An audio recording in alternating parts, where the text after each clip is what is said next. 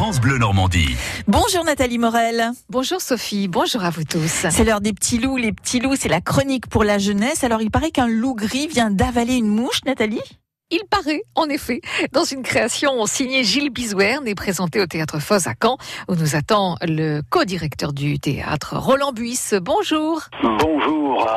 Comment tu t'appelles de Gilles Bizouerne?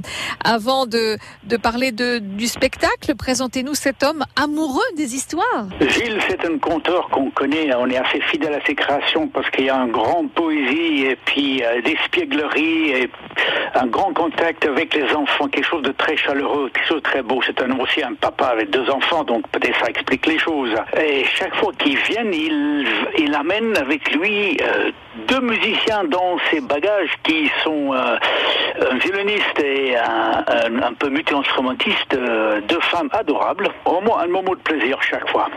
Alors, comment tu t'appelles? C'est une création 2018 qui raconte euh, donc une, une sélection de ses albums. C'est ce qu'il fait en tout cas sur scène.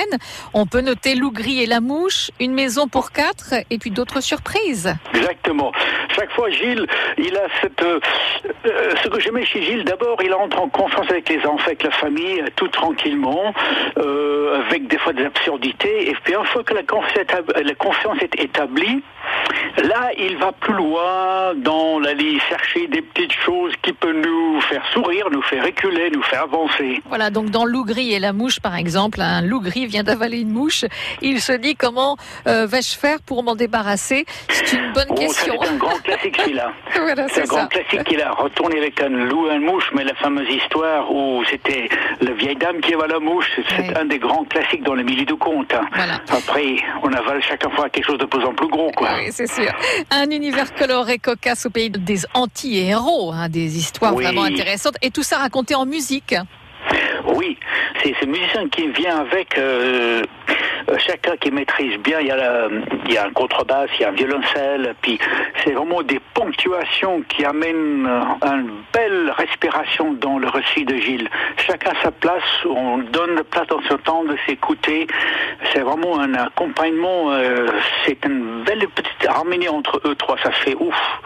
Je crois que ça fait maintenant moins dix ans qu'ils créent ensemble. Hmm. Ces trois artistes-là. Comment tu t'appelles de Gilles Bizouerne? C'est demain à 11h et le prochain spectacle programmé au Théâtre Foz, eh bien ce sera en avril en attendant les étoiles et puis on aura l'occasion bien sûr d'y revenir. Merci en, en tout cas Roland Buisse. Je vous souhaite euh, bonne continuation. Merci beaucoup. Alors euh, lundi, nous parlerons encore pour des petits loups, évidemment. On est, on s'intéresse beaucoup à eux. Nous serons dans l'Orne pour passer là encore un bon moment. France Bleu.